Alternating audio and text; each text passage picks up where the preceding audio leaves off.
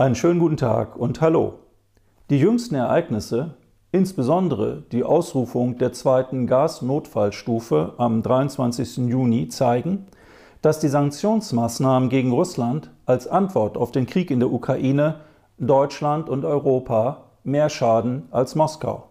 Vieles deutet darauf hin, dass die eigentliche von Kanzler Scholz beschworene Zeitenwende nicht allein mit dem 24. Februar eingetreten ist, dem Beginn des russischen Angriffs, sondern auch und vor allem mit dem 23. Juni.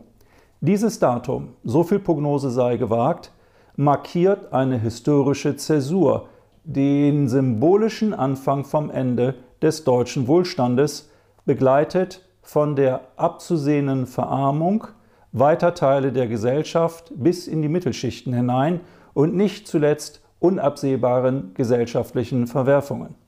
Die am 23. Juni ausgerufene Gasalarmstufe ist ein erster drastischer Schritt, dem weitere folgen dürften.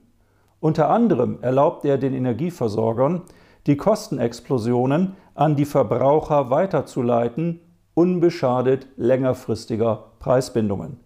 Wahrscheinlich hoffen die politisch Verantwortlichen für dieses selbstverschuldete Energiedesaster, dass sie sich irgendwie durchwursteln können, dass es alles schon nicht so schlimm kommen werde, dass sich die Dinge am Ende dann doch irgendwie glücklich fügen.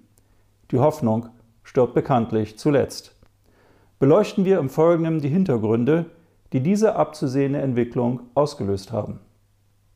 Mit großer Empathie hat der Westen, hat auch Deutschland auf das Leid der Menschen in der Ukraine reagiert.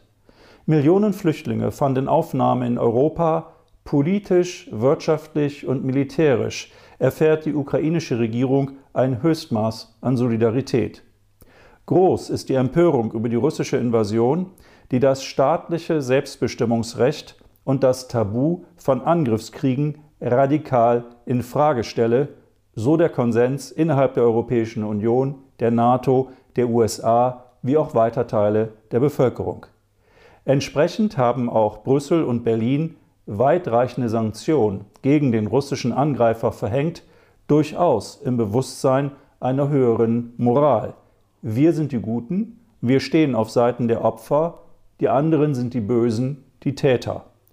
Ausgeblendet werden dabei die tieferen Ursache des Ukraine-Krieges wie auch die Folgen der westlichen Boykottmaßnahmen gegenüber Russland, die den Wohlstand nicht allein in Deutschland gefährden, ohne jedoch den Krieg zu beenden. Anlass genug, der Frage nach der moralischen Grundierung westlicher Politik nachzugehen, ist sie mehr als Rhetorik und Selbsterhöhung oder liegt ihr tatsächlich ein ethisches Fundament zugrunde? Wenn ja, rechtfertigt dieses Fundament die wirtschaftliche Selbstzerstörung Deutschlands und Europas auch und vor allem als Folge der gegen Russland gerichteten Sanktionen? Konkret der explodierenden Erdgas- und Erdölpreise, der zunehmend gefährdeten Energieversorgung? Jenseits allfälliger Empörung über die russische Invasion und der reflexhaften Verhängung von Boykottmaßnahmen ist eine kluge und durchdachte Botschaft liberaler Demokratien auf den von der russischen Führung verkörperten Autoritarismus nicht zu erkennen. Vielmehr zeigen die westlichen Reaktionen, wie selektiv das eigene Weltbild ist, wie sehr das Freiheitsversprechen politisch instrumentalisiert wird. Freunde und Verbündete des Westens dürfen ohne weiteres auch elementarste Menschenrechte mit Füßen treten, mehr als mahnende Worte haben sie selten zu befürchten. Bei Gegnern des Westens hingegen gelten andere Regeln, hier greift frühzeitig ein entsprechendes Framing, das die Rollen von Gut und Böse klar verteilt. Diese Rollenverteilung wird dann zur Grundlage von Boykottmaßnahmen und Sanktionen. Mit Ausbruch des Ukraine-Krieges hat sich im Westen die Botschaft durchgesetzt, dass in der Ukraine die Idee der liberalen Demokratie an sich verteidigt werde. Anders gesagt, die Ukraine kämpft auch für unsere, die westliche Freiheit, für Demokratie und Menschenrechte. Vertreter der Ukraine greifen dergleichen Vorstellungen geschickt auf und argumentieren, dass die vom Westen hochgehaltenen universellen Werte ohne Bedeutung seien, sofern sie nicht auch und vor allem in der Ukraine entschlossen verteidigt würden. Diese Botschaft findet beim westlichen Publikum und insbesondere in Deutschland großen Widerhall. Die Dinge so zu sehen bedeutet, ob gewollt oder nicht, sich die Sichtweise, eine der Kriegsparteien zu eigen zu machen. Emotional mag das verständlich sein angesichts der Zerstörungen und des Leids in der Ukraine. Politisch aber ist diese Haltung sehr gefährlich, denn sie wertet nahezu zwangsläufig ukrainische Interessensvertreter auf, denen in Politik und Medien nunmehr die Rolle der unfehlbaren Mahner zufällt. Sie verkörpern gewissermaßen eine höhere Wahrheit. Deren Ansichten zu kritisieren oder gar in Frage zu stellen, grenzt daher fast schon an Blasphemie. Die Rüpel-Variante solcher Heiligenverehrung findet sich in der Person des ukrainischen Botschafters in Berlin, dessen vorsätzliche und bewusste Unverschämtheiten, Anmaßungen oder verbale Übergriffigkeiten nicht etwa seine Ausweisung zur Folge haben. Ganz im Gegenteil scheinen dessen Forderungen nach immer mehr Waffen und Geld keinerlei Widerspruch zu dulden. Die Annahme, Kiew verteidige die Freiheit und die Werte des Westens, diese Annahme erklärt auch, warum der ukrainische Präsident Zelensky regelmäßig in westliche Parlamente bis hinauf zu den Vereinten Nationen per Livestream zugeschaltet und meist mit großem Beifall bedacht wird.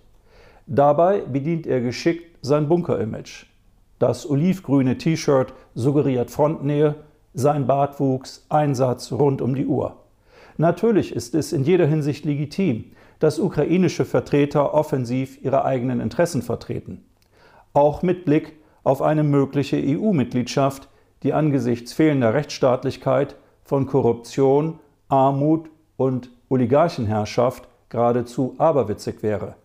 Dennoch hat die Ukraine am selben Tag wie die Ausrufung des Gasnotfallplans für Deutschland den Status eines Beitrittskandidaten erhalten, ein weiterer Akt der politischen und wirtschaftlichen Selbstzerstörung der Europäischen Union. Dergleichen ideologisch motivierte Entscheidungen sollte niemand verwechseln mit einer vermeintlich höheren Moral. Die moralische Emphase, mit der insbesondere die deutsche Politik sich der Ukraine verschreibt, symbolisiert die vielleicht extremste Form der Überidentifikation. Auch der eigenen Annahme geschuldet, man habe endlich die richtigen Lektionen aus der jüngeren deutschen Vergangenheit gelernt und stehe dieses Mal auf der richtigen Seite. Die übrigen europäischen Staaten und insbesondere die USA behalten ungeachtet aller martialischen Rhetorik ihre eigenen Interessen durchaus im Blick. In Deutschland dagegen hat man den Eindruck, dass der emotionale Überschwang in der Politik wie auch in den Medien geradezu blind macht für die Folgen des eigenen Tuns. Hier das absolut Gute, verkörpert durch die Ukraine und unsere Solidarität mit dem geschundenen Land. Dort das absolut Böse, verkörpert durch Russland, dessen Geschichte, Kultur und Politik mittlerweile verkürzt wird auf Putin. Dieses ultimativ Böse soll durch Boykottmaßnahmen insbesondere des russischen Energiesektors, von Erdöl und Erdgas in die Knie gezwungen werden. Stattdessen aber drohen die Sanktionen die deutsche und europäische Wirtschaft in Richtung Abgrund zu ziehen. Dazu gleich mehr, doch zuvor noch ein Blick auf Grundsatzfragen von Moral und Ethik. Wie beide idealerweise Einfluss auf politisches Handeln nehmen, haben ganze Generationen von Staatsphilosophen, Kirchenvertretern und Denkern zu ergründen versucht, seit der griechischen Antike, seit Sokrates. Der Siegeszug westlicher Moderne begann nicht allein mit Renaissance und Aufklärung, parallel erfolgte die Unterwerfung der Welt durch europäische Eroberer und Kolonialisten, symbolisch eingeleitet mit Kolumbus Landung in Amerika. Den Preis für den Aufstieg erst Europas, dann der USA zahlen seit Jahrhunderten die Menschen im globalen Süden. in Gestalt von Kolonialismus und Imperialismus, Unterwerfung und Ausbeutung. Das war stets die Kehrseite des späteren, des liberalen Versprechens von Freiheit und Demokratie. Diese Zweigesichtigkeit des Westens prägt sein historisches Vermächtnis bis heute. Werte gelten dort, wo sie eigenen Interessen dienlich sind, andernfalls werden sie machtpolitischem Kalkül untergeordnet bis hin zum Völkermord. Der moralische Überschwang in Sachen Ukraine ist auch deswegen problematisch, weil er nicht etwa Bannerträger einer universellen humanistischen Gesinnung wäre. Stattdessen ist er Ausdruck einer selektiven Moral. Der russische Überfall auf die Ukraine ist zu verurteilen, ohne Wenn und Aber.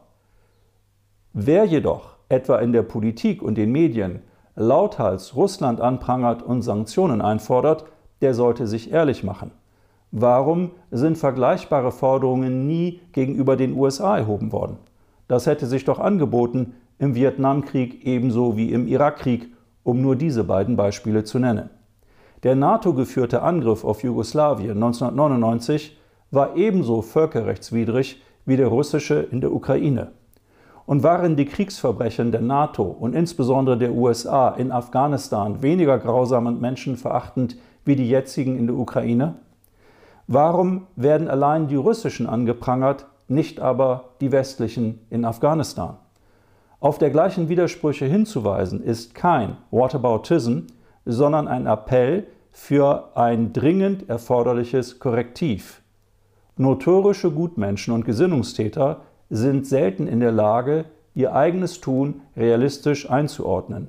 So sehr sind sie von der Untadeligkeit ihrer Weltanschauungen überzeugt, dass sie erfahrungsgemäß eher in die Wirklichkeit hineinprojizieren, als in ihr zu lesen. Die Einsicht, dass hiesige Politik stets mit zweierlei Maß misst und der westliche Hegemon, die USA, grundsätzlich keine internationalen Rechtsnormen anerkennt, ist beileibe nicht neu, doch immer wieder erhellend. Auch daran zu ermessen, dass etwa außereuropäische Flüchtlinge, die teilweise seit Jahren auf griechischen Inseln in elendigen Lagern festsitzen, von der bevorzugten Behandlung ukrainischer Flüchtlinge nur träumen können. Ganz zu schweigen von denen in den Wäldern Weißrusslands. Auch die Wahrnehmung des im Westen zur Heldenfigur erhobenen russischen Dissidenten Alexei Nawalny unterscheidet sich grundlegend von der eher mit Schulterzucken begleiteten Behandlung des Falls Julian Assange. Mit den USA mag sich kein hiesiger Verantwortlicher anlegen, Moral hin oder her. Mit anderen Worten, die vermeintliche Moral, auf die sich Hardliner im Umgang mit Russland ebenso berufen wie etwa wohlmeinende Demonstranten, ist in der Regel wenig mehr als eine Gesinnungsethik, eine propagandistisch wirkmächtige Form der Selbsterhöhung. Denn sie gilt nur für bestimmte Gruppen Auserwählter, für alle anderen eben nicht. Sie ist mithin nicht, wie bereits erwähnt, Ausdruck einer universalistischen Moral, sondern einer lediglich selektiven. Zur Waffe geschmiedet wird dergleichen emotionale Selbstermächtigung, vor allem gegenüber Schurkenstaaten wie Russland, China oder dem Iran, niemals aber gegen westliche Akteure oder etwa Israel, selten gegen arabische und sonstige Diktatoren, solange sie nur pro-westlich sind. Gesinnungsethik im Gewand von Moral ist die moderne Form einstmals kolonial geprägter Weltbilder, die Hierarchien zwischen Völkern und Kulturen zwischen Ausbeutern und Ausgebeuteten zivilisatorisch oder rassisch zu begründen suchten. Das Novum in der Gegenwart ist die als Schock empfundene Einsicht, dass auch die Konkurrenten der noch westlich dominierten Weltordnung, allen voran Russland und China, imperial und militaristisch zu handeln gewillt sind und damit das vom Westen beanspruchte Gewaltmonopol herausfordern. Dieses Gewaltmonopol wird selbstverständlich nicht öffentlich thematisiert. Es verbirgt sich hinter Begriffen wie regelbasierte Ordnung, eine Wortschöpfung aus den USA, ein Kontrapunkt zum Begriff Völkerrecht, den Washington tunlichst vermeidet. Denn das Völkerrecht respektieren die Vereinigten Staaten dann und nur dann, wenn es ihren eigenen Interessen dienlich ist. Die Moralisierung von Politik und die Politisierung von Moral führen nahezu zwangsläufig zu einer Ideologisierung politischen Handelns und der Beendigung diskursiver, streitbarer und konstruktiver Auseinandersetzungen, ja von öffentlicher Debatte schlechthin. Moralisten lassen sich erfahrungsgemäß auf keine Argumente ein, wähnen sie sich doch im Besitz ultimativer Deutungshoheit, verkörpern sie doch eine höhere Moral. Wer sich ihnen entgegenstellt, und sei es mit den sachlichsten Argumenten, wird mit Vorliebe denunziert, etwa als Putin-Versteher. Die Vorstellung, die Welt auch einmal aus einer anderen Perspektive zu betrachten als der eigenen, ist ihnen fremd. Diese Fähigkeit aber, die Dinge auch einmal aus der anderen Perspektive zu beleuchten, ist die Voraussetzung für jede Friedensfähigkeit. Wer diese Bereitschaft nicht zeigt, der kann im Grunde genommen auch nicht bestehende Konflikte entschärfen und sie ähm, befrieden. Nahezu zwangsläufig landen Moralisten in einer narzisstisch geprägten Selbstbestätigungsfalle. In fast kindlicher Manier sucht der Moralist den moralischen Applaus, die Anerkennung der Gesellschaft, die Zustimmung seiner Peer Group oder auch seiner Wählerschaft. Durchaus mit Erfolg. Soziale Gruppen wie auch Individuen fühlen sich im medial verstärkten moralischen Mainstream gut aufgehoben und landen ihrerseits oft genug in besagter narzisstischer Selbstbestätigungsfalle, die stets nach neuer Anerkennung, nach neuer Zustimmung giert und bemüht ist, sie auch zu erhalten. In diesem Wechselspiel gegenseitiger moralischer Selbstbespiegelung liegt der Erfolg der Grünen nicht unwesentlich begründet. Die Grünen sind diejenige Partei in Deutschland, die am selbstbewusstesten, am selbstbewusstesten ihren eigenen moralischen Anspruch formuliert. Moral und Werte sind das Vaterunser westlicher Machtpolitik. Obwohl sie seit Jahrzehnten, wenn nicht Jahrhunderten propagandistisch missbraucht werden, sind sie doch ein hohes Gut und keineswegs gering zu schätzen, im Gegenteil. Ein positives Beispiel aus der Gegenwart sei in diesem Zusammenhang hervorgehoben das auch und vor allem politisch gedachte Projekt Weltethos unter Federführung des im vorigen Jahr verstorbenen Tübinger Theologen Hans Künk. Ausgehend von der Frage, wie globale Konflikte gewaltfrei zu lösen wären, verständigten sich interkonfessionelle Arbeitsgruppen zunächst unter Schirmherrschaft der UNESCO auf die folgenden zwei Grundpostulate und vier Selbstverpflichtungen. Das erste Grundpostulat lautet, jeder Mensch soll menschlich behandelt werden. Das zweite entspricht der goldenen Regel aller Religionen und dem kategorischen Imperativ Kants. Behandle andere so, wie du auch selbst, wie du auch selbst von ihnen behandelt werden möchtest. Die vier unverrückbaren Weisungen lauten erstens die Verpflichtung auf eine Kultur der Gewaltlosigkeit und der Ehrfurcht vor allem Leben. Zweitens die Verpflichtung auf eine Kultur der Solidarität und eine gerechte Wirtschaftsordnung. Drittens die Verpflichtung auf eine Kultur der Toleranz und ein Leben in Wahrhaftigkeit. Viertens die Verpflichtung auf eine Kultur der Gleichberechtigung und die Partnerschaft von Mann und Frau. Es braucht nicht viel, um zu erkennen, dass eine Welt, die diesen Empfehlungen folgte, eine bessere wäre. Das Projekt Weltethos erzielte vor allem in den 1990er Jahren große Resonanz, auch auf internationaler Bühne. Nicht zuletzt deswegen, weil UN-Generalsekretär Kofi Annan es aktiv förderte ebenso Bundespräsident Johannes Rau. In den Hintergrund rückte es parallel zum Fortgang des Krieges gegen den Terror nach 9-11, der allein auf Macht und Gewalt setzte, auf Vergeltung. Auslandseinsätze der NATO wie in Jugoslawien oder in Afghanistan vertragen sich ebenso wenig mit dem Geist der Friedfertigkeit. Mit anderen Worten, eine tatsächlich ethisch und moralisch fundierte Politik würde ganz anderen Regeln und Verbindlichkeiten folgen als die seitens westlicher Politik propagierte Scheinmoral, die vor allem dazu dient, eigene Interessen nicht offen zu benennen und einer nach Sinn oder Orientierung suchenden Öffentlichkeit oberflächliche Antworten zu bieten. Mit Blick auf die Ukraine verhindert die vorherrschende moralische Emphase den nüchternen und sachlichen Blick auf die Ursachen der dortigen Tragödie. Politik und Medien sind sich einig, allein Russland die Verantwortung für den Krieg zuzuweisen, was sich etwa in der allgegenwärtigen Formulierung der russische Angriffskrieg in der Ukraine niederschlägt. Das ist sachlich nicht falsch und dennoch propagandistisch unterlegt. Oder hat man jemals vom US-geführten Angriffskrieg in Vietnam oder im Irak gehört?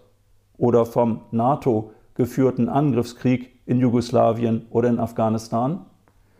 Wohlgemerkt, um alle Missverständnisse zu vermeiden. Der russische Überfall auf die Ukraine ist uneingeschränkt zu verurteilen, er ist nicht zu rechtfertigen. Das ändert aber nichts daran, dass nüchtern besehen die ukrainische Tragödie auf mehreren Ebenen verläuft, der dortige Krieg, der dortige Krieg mehrere Gesichter zeigt. Die erste Ebene, das Anliegen des Westens, allen voran der USA, die Ukraine um jeden Preis aus dem russischen Orbit herauszulösen und das Land auch ohne NATO-Mitgliedschaft zum Frontstaat gegen Russland hochzurüsten, einschließlich amerikanischer und NATO-Militärberater vor Ort in der Ukraine selbst. Zahlreiche kluge Köpfe in den USA wie auch in Europa haben vor dieser Entwicklung eindringlich gewarnt, darunter etwa Helmut Schmidt.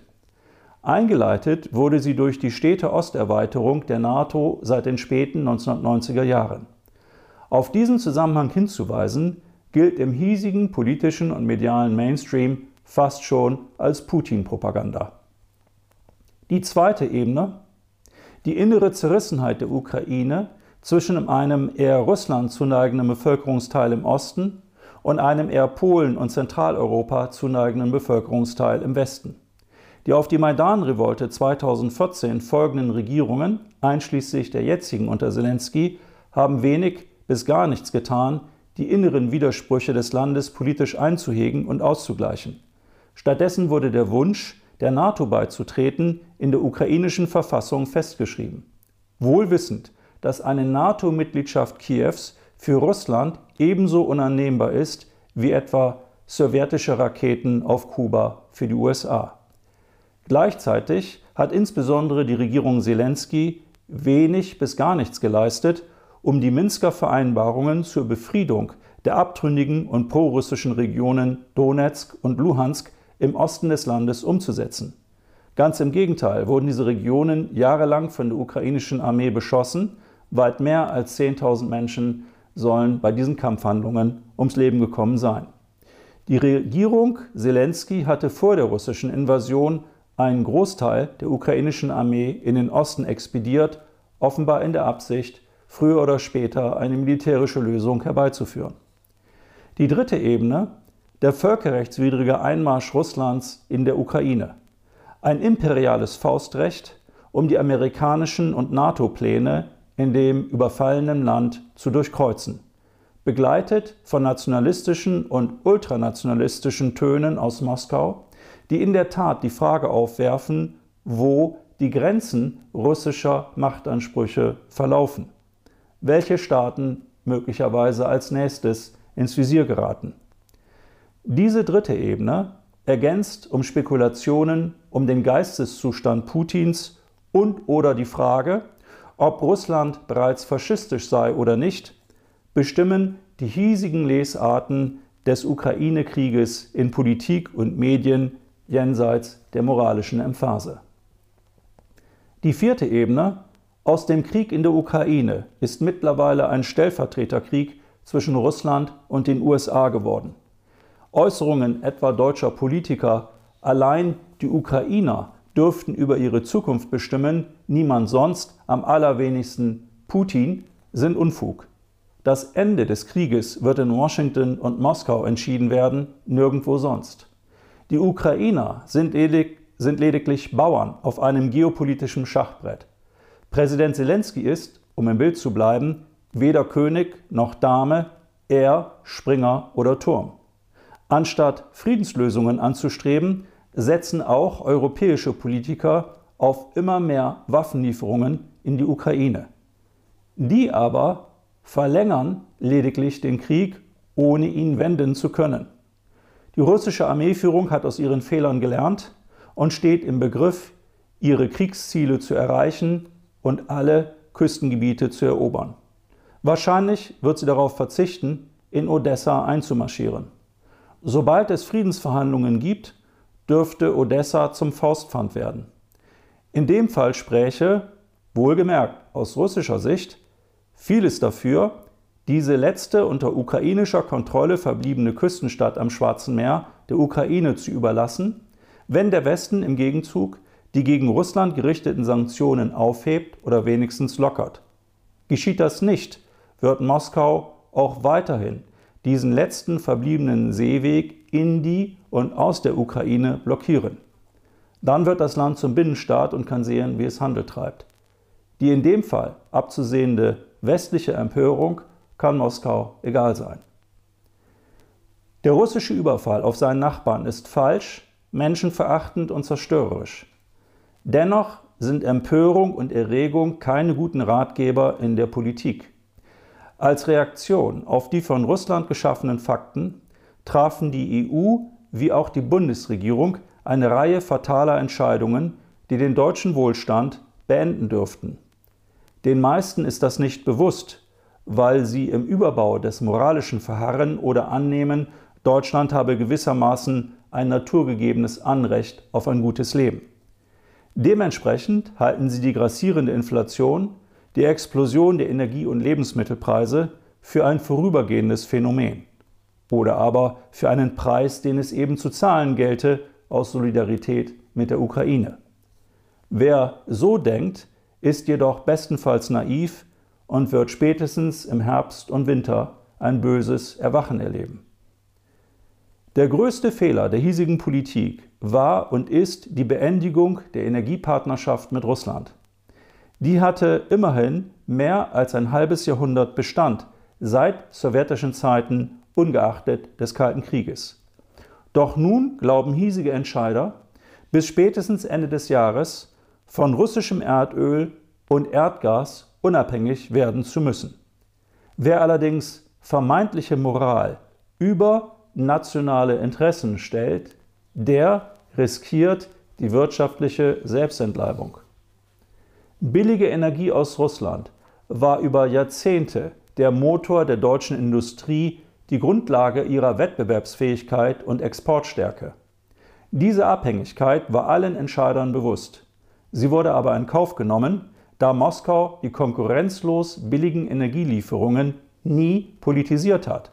Das geschah erstmals als Reaktion auf westliche Sanktionsmaßnahmen in diesem Jahr. Mit Russland, politisch wie wirtschaftlich, vollständig brechen zu wollen, ohne über ausreichende alternative Energiequellen zu verfügen, das zeugt nicht von höherer Moral, sondern von sträflicher Dummheit.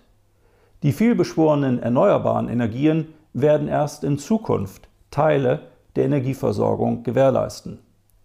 Der Sanktionsfetischismus in Berlin oder Brüssel wird nur noch getoppt von der realitätsfernen Annahme, der westliche Boykott russischer Energie werde Putin in die Knie zwingen. Was allein deswegen nicht geschieht, weil die Welt aus mehr als dem Westen besteht. Nicht einmal enge Verbündete der USA, Israel etwa oder Saudi-Arabien, beteiligen sich am Russland-Boykott, die Schwergewichte China und Indien ohnehin nicht. Die Amerikaner, die offenbar gehofft hatten, der Welt ein weiteres Mal ihren Willen aufzwingen zu können, haben sich hier gründlich verkalkuliert.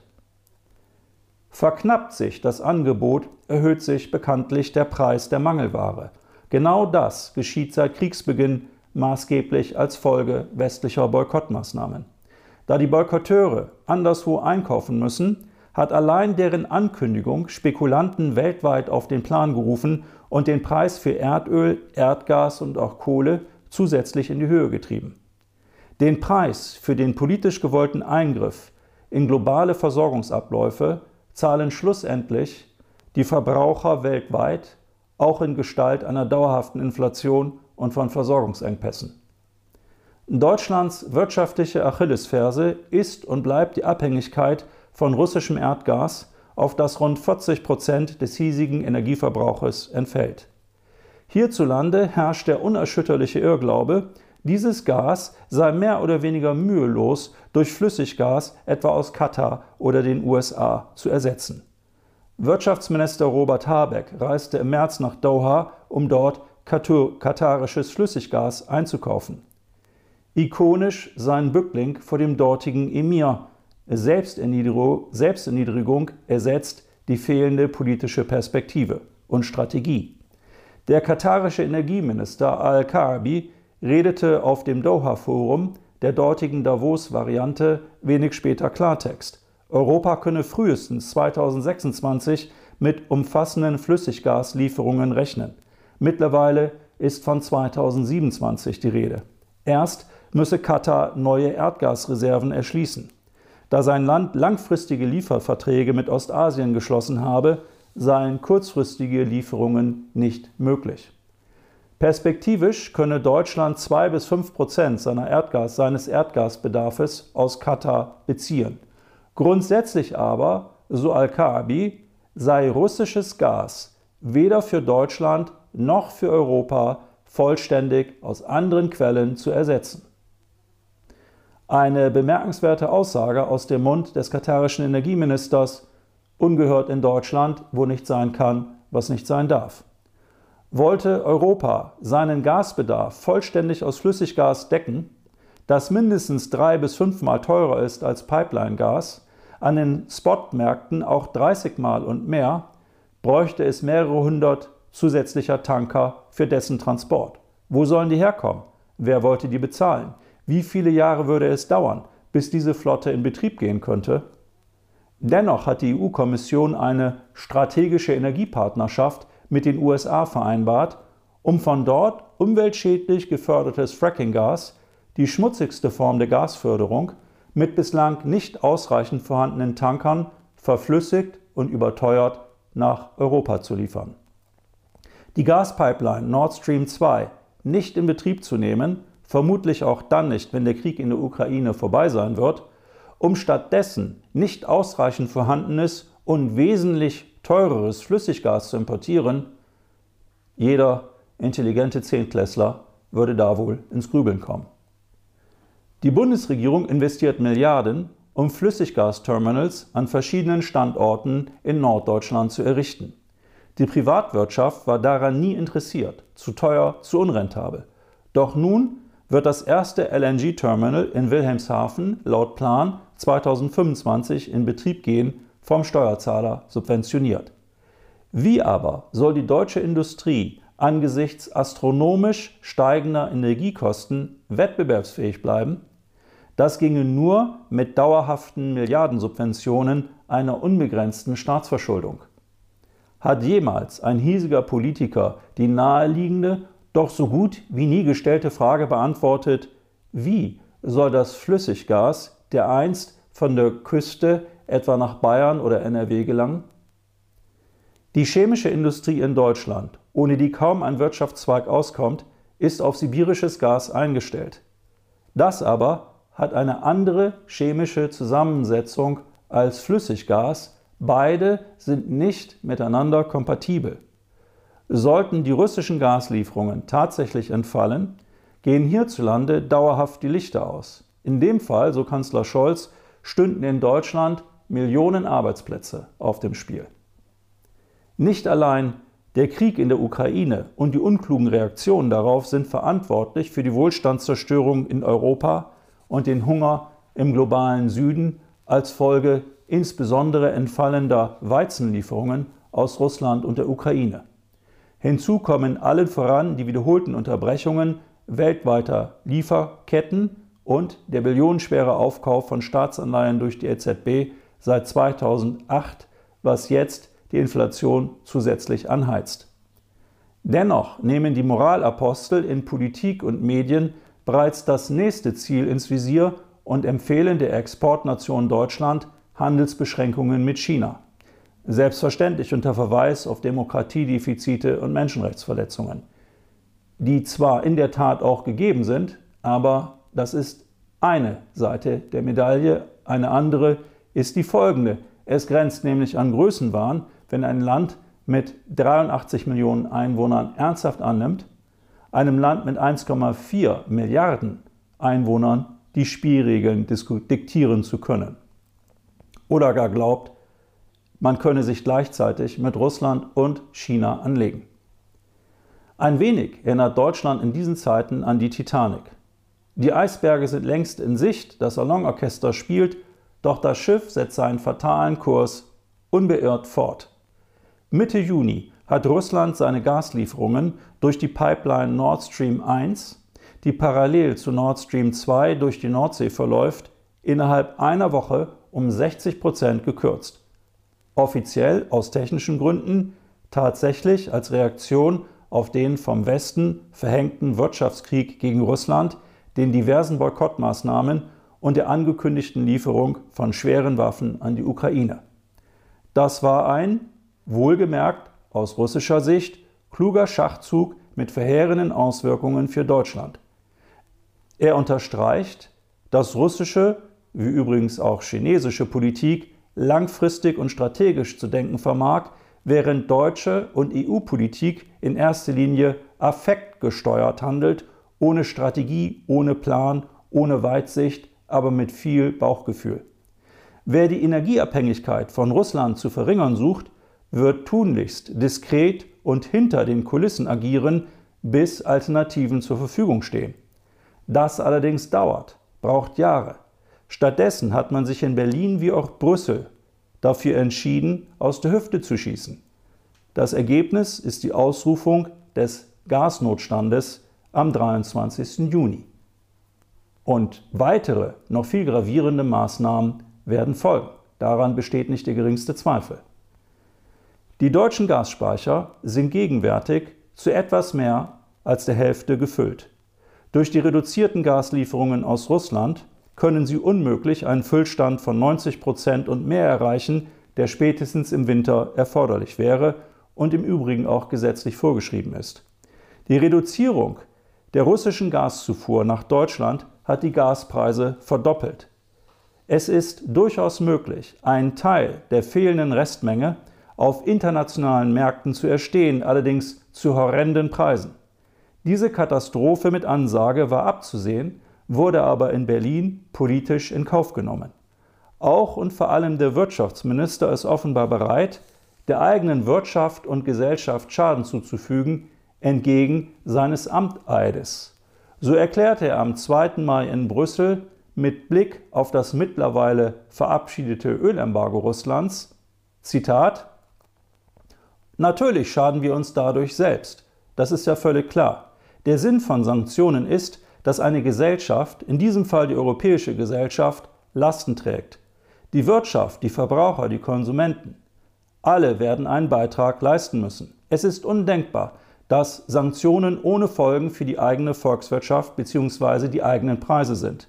Wir werden höhere Inflation, höhere Energiepreise und eine Belastung der Wirtschaft haben und wir sind als Europäerinnen und Europäer bereit, die zu tragen, um der Ukraine zu helfen. Aber kostenlos ist es nicht möglich, das hinzubekommen. Es wird Härten geben und die Härten werden getragen werden müssen. Soweit das Zitat von Wirtschaftsminister Robert Habeck vom 2. Mai. Darf man es bereits als kriminell bezeichnen, wenn die eigene Weltanschauung die Selbstzerstörung Deutschlands und Europas einpreist? Habecks Logik zufolge soll die sanktionierende Seite die Lasten der Sanktionen tragen. Das lässt sich weder mit Ökonomie noch mit Moral erklären, das ist Verantwortungslosigkeit gepaart mit Ideologie. Ob das von Habeck ausgerufene Wir, also die deutsche Gesellschaft, wirklich bereit sein wird, die enormen Kosten und Folgen zu tragen, ist mehr als fraglich.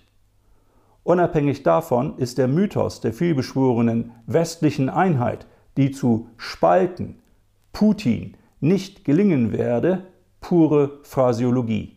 Mehrere Länder, darunter Tschechien, Ungarn, die Slowakei oder Österreich, sind noch viel abhängiger von russischer Energie als Deutschland und haben klar signalisiert, dass sie weitere Russland-Sanktionen nicht mittragen werden. Das sechste Sanktionspaket der Europäischen Union, verabschiedet Anfang Juni, war höchstwahrscheinlich auch das letzte. Die deutsche Politik hat nicht einmal ansatzweise einen Plan, geschweige denn einen Masterplan, wie sie die drastische Reduzierung der Gaslieferungen aus Russland substanziell abfedern und ersetzen könnte. Als erste Reaktion hat sie angekündigt, bereits ausgemusterte Kohlekraftwerke wieder in Betrieb zu nehmen. Und die Industrie soll Anreize erhalten, nicht benötigte Gasanteile zu tauschen oder intern weiterzuverkaufen. Anstatt mit der Faust auf den Tisch zu schlagen, und der Bundesregierung das Ausmaß ihrer Verantwortungslosigkeit aufzuzeigen, halten sich führende Wirtschaftsvertreter bislang mit Kritik an Berlin sehr zurück, möglicherweise aus Angst, in Ungnade zu fallen und bei der Verteilung der zu erwartenden Milliardensubventionen für die Wirtschaft abgestraft zu werden. Die Bevölkerung wird derweil mit Plattitüden abgespeist. So plant das Wirtschaftsministerium eine kostenintensive Anzeigenkampagne, die den Bürgern in homöopathischen Dosen nahelegt, wo immer möglich Energie zu sparen. Etwa veraltete Duschköpfe im Badezimmer auszutauschen oder die Gardinen geschlossen zu halten. Am 24. Juni gab Robert Habeck, der Wirtschaftsminister, bekannt, dass er nunmehr kürzer dusche. Und diese sensationelle Mitteilung war einigen Nachrichtenredaktionen in diesem Land tatsächlich und ernsthaft eine Meldung äh, wert. Die 28-jährige Studienabbrecherin und Grünen Co-Vorsitzende Ricarda Lang wirbt parallel zu den Vorschlägen von Robert Habeck für die Verlängerung des 9-Euro-Tickets auch über den August hinaus. Dergleichen Vorschläge offenbaren, auf welchem Niveau deutsche Politik mittlerweile angelangt ist. Obwohl die Staatsverschuldung in rasendem Tempo steigt, sind die zu erwartenden Folgemaßnahmen der Regierung zur Abfederung der selbstverschuldeten Krise wenig mehr als ein auf Dauer nicht zu finanzierendes Stückwerk, das weder die chemische Industrie mit sibirischem Gas versorgt, noch einen politischen Ausweg aus dem selbstverschuldeten Dilemma weist. Korrigiert das Parlament den selbstgewählten Weg in Richtung Abgrund nicht, könnte sich Deutschland in wenigen Jahren wirtschaftlich auf einem vergleichbaren Niveau wiederfinden wie etwa Bulgarien oder Serbien oder sich politisch in einer Weimarer Republik 2.0 wiederfinden. Jetzt schon befürchtet jedes fünfte Unternehmen in Deutschland seine Insolvenz infolge von Inflation, Rohstoff- und Energiemangel. Russland dagegen profitiert von den explodierenden Energiepreisen. Drittstaaten füllen bestehende Lücken. So bunkern ganze Tankerflotten aus Indien russisches Erdöl und verkaufen es anschließend auf den Spotmärkten teils raffiniert, teils unraffiniert zum x-fachen des ursprünglichen Einkaufspreises. Das dürfen die Inder auch, denn gemäß Sanktionslogik handelt es sich in dem Fall nicht um russisches, sondern um indisches Erdöl. Während die transatlantisch ausgerichtete Medienlandschaft hierzulande, hierzulande an ihrer hier die Guten, da die Bösen Berichterstattung über den Ukraine-Krieg festhält und jedem auf Konfrontation mit Russland ausgerichteten Hardliner ein Forum zu bieten scheint, denkt man in den USA bereits weiter. Den Auftakt machte ein Leitartikel des Editorial Board der New York Times vom 19. Mai. Die Autoren zitieren darin die Warnung von Avril Haines, Chefin aller 18 US-Geheimdienste, der zufolge, Zitat, der Konflikt zwischen Russland und der Ukraine zunehmend unberechenbar und potenziell eskalierend verlaufen könnte, Zitat Ende, bis hin zum Einsatz von Nuklearwaffen. Vor diesem Hintergrund stellen die Leitartikler Fragen, die im deutschen Mainstream fast undenkbar wären. Liegt es im Interesse Amerikas, einen Krieg mit Russland zu riskieren, selbst wenn ein Verhandlungsfrieden der Ukraine, Zitat, harte Entscheidungen abverlange? Gehe es den USA darum, die Ukraine zur Selbstverteidigung zu ermächtigen oder suchten sie Russland dauerhaft zu schwächen, Wladimir Putin zu stürzen? Riskiert das Weiße Haus Sicherheit und Frieden in Europa? Die Annahme, die ukrainische Armee könne an Russland verlorene Gebiete militärisch zurückgewinnen, halten sie für abwegig. Ähnlich äußerte sich Henry Kissinger auf dem Weltwirtschaftsforum in Davos. Noch ist nichts entschieden in Washington, doch haben offenbar zumindest Teile der dortigen Machteliten verstanden, dass der ursprüngliche Plan, nämlich die Ukraine zu einem militärischen Vorposten der NATO an der wichtigsten Flanke Russlands auszubauen und Russland in der Ukraine eine Niederlage zu bereiten, wie einst der Sowjetunion in Afghanistan, als gescheitert anzusehen ist. Die gegen Moskau verhängten Sanktionen treffen übrigens am meisten die Europäer und hier insbesondere Deutschland, dann erst Russland und mit weitem Abstand die USA. Nicht zuletzt der G7-Gipfel im bayerischen Elmau hat einmal mehr unterstrichen, dass die hiesigen politischen Verantwortlichen nicht gewillt sind, aus ihren eingefahrenen Denkstrukturen und politischen Entscheidungsprozessen herauszutreten, äh, Fazit des äh, Gipfels in Elmau war unter anderem, man müsse den Preis für Russland in der Ukraine so hoch wie möglich treiben. Rein theoretisch hätte man sich ja auch vorstellen können, dass sich die G7-Vertreter überlegen, wie man den Frieden wiederherstellen kann, auf welcher Grundlage es möglich ist, die Ukraine in eine bessere Zukunft zu führen. Dieser Krieg, wie erwähnt, wird entschieden werden im letzten Durchgang zwischen Russland und den USA wenn die Amerikaner das Signal auch an die Europäer geben, dass jetzt Schluss ist mit den schweren Waffenlieferungen an die Ukraine, dann wird das sehr schnell auch geschehen. Und äh, wie der Leitartikel der New York Times richtig festgestellt hat, es wird entgegen der entgegenlautenden ähm, Ankündigungen des ukrainischen Präsidenten Zelensky natürlich der ukrainischen Armee nicht möglich sein, verlorene Gebiete äh, zurückzuerobern. Das ist tragisch, das ist dramatisch. Wir haben hier wirklich eine furchtbare Situation, vor allem für die Ukrainer, aber man muss sich immer vor Augen halten. Kriege haben ihre Ursachen. Der Aggressor ist Russland, ohne Wenn und Aber. Aber es gibt einen Graubereich in den umliegenden Begründungszusammenhängen für diesen Krieg, wo man sagen muss, auch der Westen hätte anders handeln können. Es war ein Fehler, es war eine bewusste Provokation Russlands, die Ukraine um jeden Preis äh, aus dem russischen Orbit herauszulösen. Es wäre sinnvoll und gut für die Zukunft der Menschen in der Ukraine, aus Fehlern, die man in der Vergangenheit gemacht hat, zu lernen und nach vorne zu denken. Vor allem die eigene Hybris zu unterwinden, überwinden nach dem Motto The West is best. Wir allein sind diejenigen, die der Welt unsere Spielregeln äh, vermitteln könnten. Das ist ein Irrtum, wie sich in diesem Krieg zeigt. Russland und China werden immer mehr Verbündete werden die Energielieferungen Russlands werden in andere Teile der Welt neuer Abnehmer finden. Europa, wie erwähnt, wird den höchsten Preis für diesen Sanktionswahnsinn zeigen, allen voran wie in Deutschland, wie geschildert aus Gründen einer überlegenen Moral. Es werden hier viele Weichen gestellt, die, ähm, deren Folgen noch gar nicht abzusehen sind und deren Folgen die allermeisten Beobachter auch noch gar nicht eingepreist haben. Nehmen wir zum Beispiel die Entscheidung, westlicher Regierungen, etwa der USA und der EU, russische Auslandsvermögen einzufrieren im Wert von etwa 600 Milliarden US-Dollar. Kann man alles machen?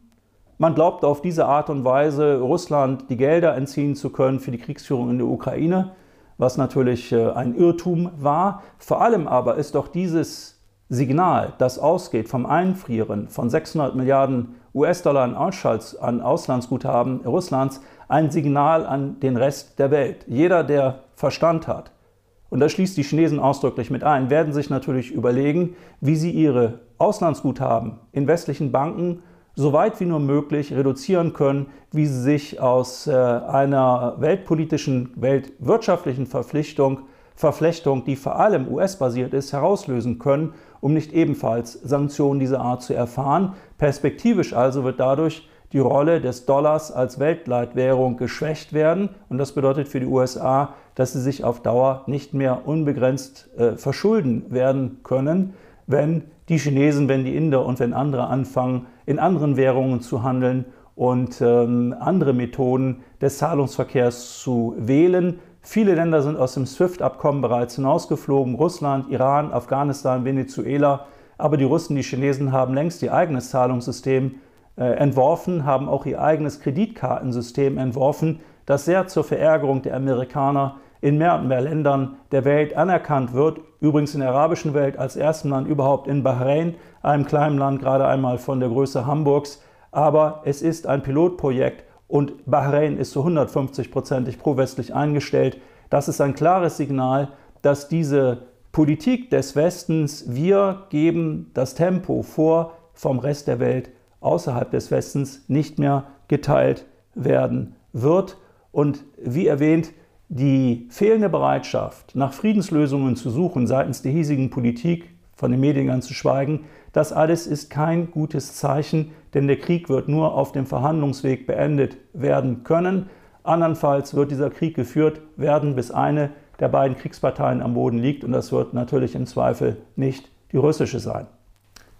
Viele Deutsche sind in diesen Tagen ratlos. Sie spüren, dass unsere Zukunft ungewiss und der eigene Wohlstand gefährdet ist wie nie.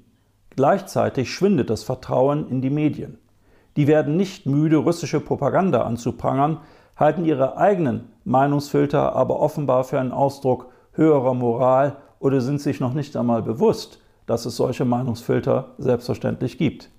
Wie schon in der Corona-Krise bleiben Ansichten, die vom offiziellen Narrativ abweichen, weitgehend ungehört. Was also tun? Wie und wo sich informieren, welchen Quellen vertrauen, wohin sich wenden im Angesicht einer Parteienlandschaft, deren maßgebliche Akteure die Selbstzerstörung unseres Landes hinzunehmen scheinen. Leider gibt es keine einfachen Antworten auf dergleichen Fragen. Fest steht, Deutschland steht wirtschaftlich vor einer Zeitenwendung, um nicht zu sagen an einem Abgrund. Eine Return-Taste gibt es nicht. Wir riskieren den freien Fall. Als Folge einer Pseudomoral und des politischen Unvermögens, eigene Interessen zu erkennen, strategisch wie auch langfristig zu denken und vor allem sich selber und die eigenen Selbstgewissheiten auch einmal in Frage zu stellen und nach Lösungen zu suchen im Geist jenes Projektes Weltethos, das ich versucht habe, hier in diesem Rahmen in Erinnerung zu rufen. Meine Damen und Herren, es sind spannende Zeiten, in denen wir leben. Es bleibt viel zu tun. Die Krise in der Ukraine wird uns noch auf Jahre hinaus äh, begleiten und wahrscheinlich werden wir auch lernen müssen, sehr viel kritischer mit offiziellen Verlautbarungen umzugehen und zu lernen, die Welt neu vernetzt zu denken, gemeinsam mit Verwandten, mit Freunden, mit Nachbarn, mit beruflichen Kollegen, jenseits von Gewissheiten, die anderen gegeben zu sein scheinen, die aber bislang jedenfalls vor allem in Richtung auf eine Krise führen und nicht aus dieser Krise hinaus führen. Abschließend erlaube ich mir noch einen Hinweis in eigener Sache. Ich werde häufig gefragt, was können wir denn eigentlich tun, um Ihre Arbeit äh, zu unterstützen. Vielen Dank für dergleichen Fragen. Da hätte ich einen konkreten Vorschlag. Wie Sie wissen, schreibe ich auch Bücher. Es gibt eine Homepage, wo alle meine Bücher, meine Homepage dargestellt und vorgestellt werden. Vielleicht ist ja etwas für Sie dabei. Würden Sie diese Bücher erwerben wollen, würden Sie mir damit natürlich eine große Freude bereiten. Ich danke Ihnen für Ihre Aufmerksamkeit. Machen Sie es gut. Bis zum nächsten Mal.